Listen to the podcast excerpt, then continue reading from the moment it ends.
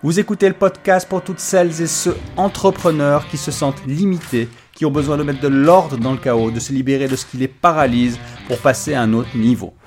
Bonjour, mon nom est Yann Gabiou. Avant de me former intensivement aux techniques de coaching et d'accompagnement, j'ai vendu, créé et acheté un total de 15 entreprises. J'ai connu les frustrations et les challenges vécus par la plupart des entrepreneurs tout en préservant ma vie de couple depuis plus de 25 ans.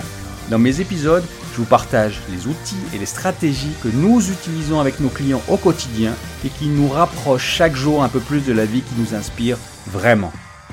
On va traiter aujourd'hui de la remise en question et la remise en question c'est inconfortable et nécessaire pour pouvoir progresser, c'est certain. Apprendre à se remettre en question, à remettre en question notre concentration, à remettre en question nos relations, à remettre en question notre organisation, à voir la qualité de nos prises de décision, qualité de notre planning, notre manière euh, de communiquer en interne, en externe. Donc c'est vraiment important d'apprendre à se remettre régulièrement en question, même dans les domaines ou les thématiques où on pense déjà être excellent. Donc voilà, ça c'est un outil nécessaire. Et pour faire ce genre d'exercice, c'est important prendre du temps, de prendre du recul, de s'isoler. Typiquement, là j'ai fait ça il n'y a pas longtemps.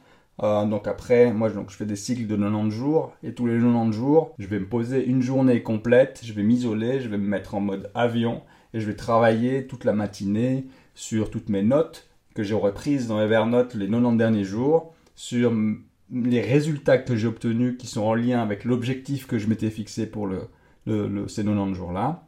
Et du coup, je vais remettre en question les résultats que j'ai obtenus. Je vais remettre en question la qualité de ma concentration et comment je m'organise, euh, comment je communique, euh, comment, quelle est ma productivité, comment j'obtiens les résultats que je veux atteindre.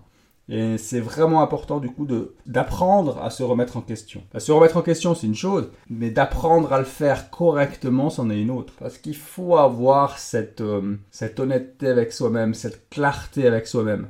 Je dis souvent, la clarté, c'est le pouvoir. Et si on va pas voir vraiment au fond de nous, si on n'est pas vraiment honnête avec nous-mêmes, avec les résultats qu'on obtient, là où sont nos faiblesses, là où sont nos points forts, eh bien, on va rester trop euh, influencé par l'ego, la partie qui, qui veut se sentir bien en nous, la partie qui veut être reconnue pour ce qu'elle sait déjà faire. Et, et, du coup, on va rester dans le confort. Ok, on va rester dans le confort. Et en même temps, on va s'interdire de progresser plus rapidement ou euh, d'aller plus rapidement vers les objectifs qu'on veut atteindre, ou la personne qu'on veut devenir, ou l'entreprise qu'on veut avoir. Donc apprendre à se remettre en question, c'est vraiment une philosophie. Je vous invite à faire ça systématiquement, même chaque jour, chaque semaine, chaque mois et chaque 90 jours, et du coup chaque fin d'année. C'est en fait des cycles de remise en question avec des profondeurs de remise en question qui sont différentes. Vous n'allez pas, à la fin de l'année, lorsque vous allez faire le bilan de votre année, travailler aussi intensément et profondément que chaque fin de journée, quand vous allez faire le point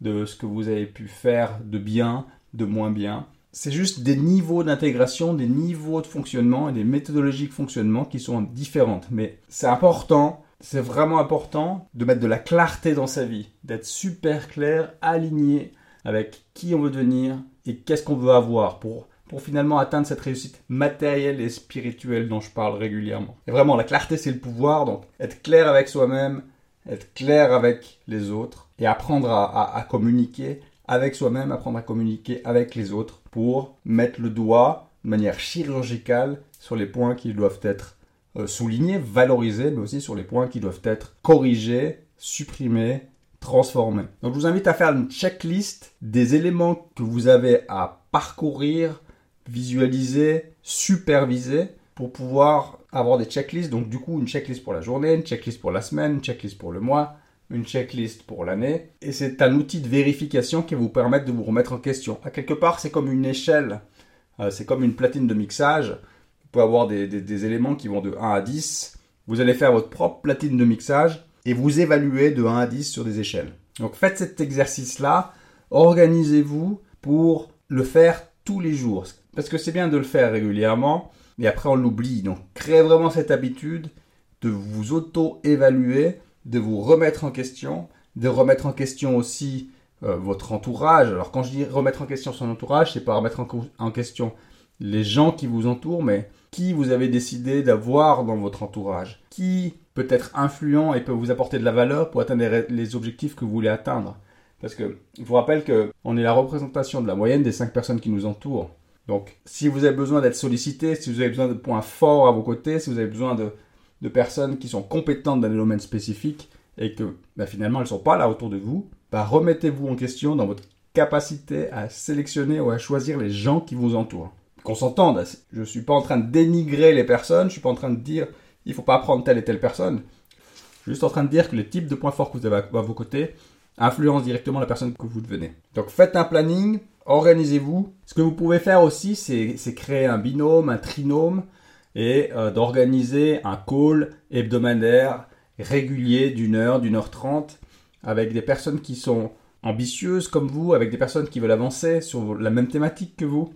Et faites-vous des auto-feedback. Accompagnez-vous entre vous. Prenez le temps d'exprimer ce que vous avez réussi, ce que vous avez moins bien fait et échangez entre vous. Euh, ça permettra aussi d'avoir cette forme d'épigénétique, ce complément, pour pouvoir avoir des personnes qui sont dans cette même veine, qui veulent avancer.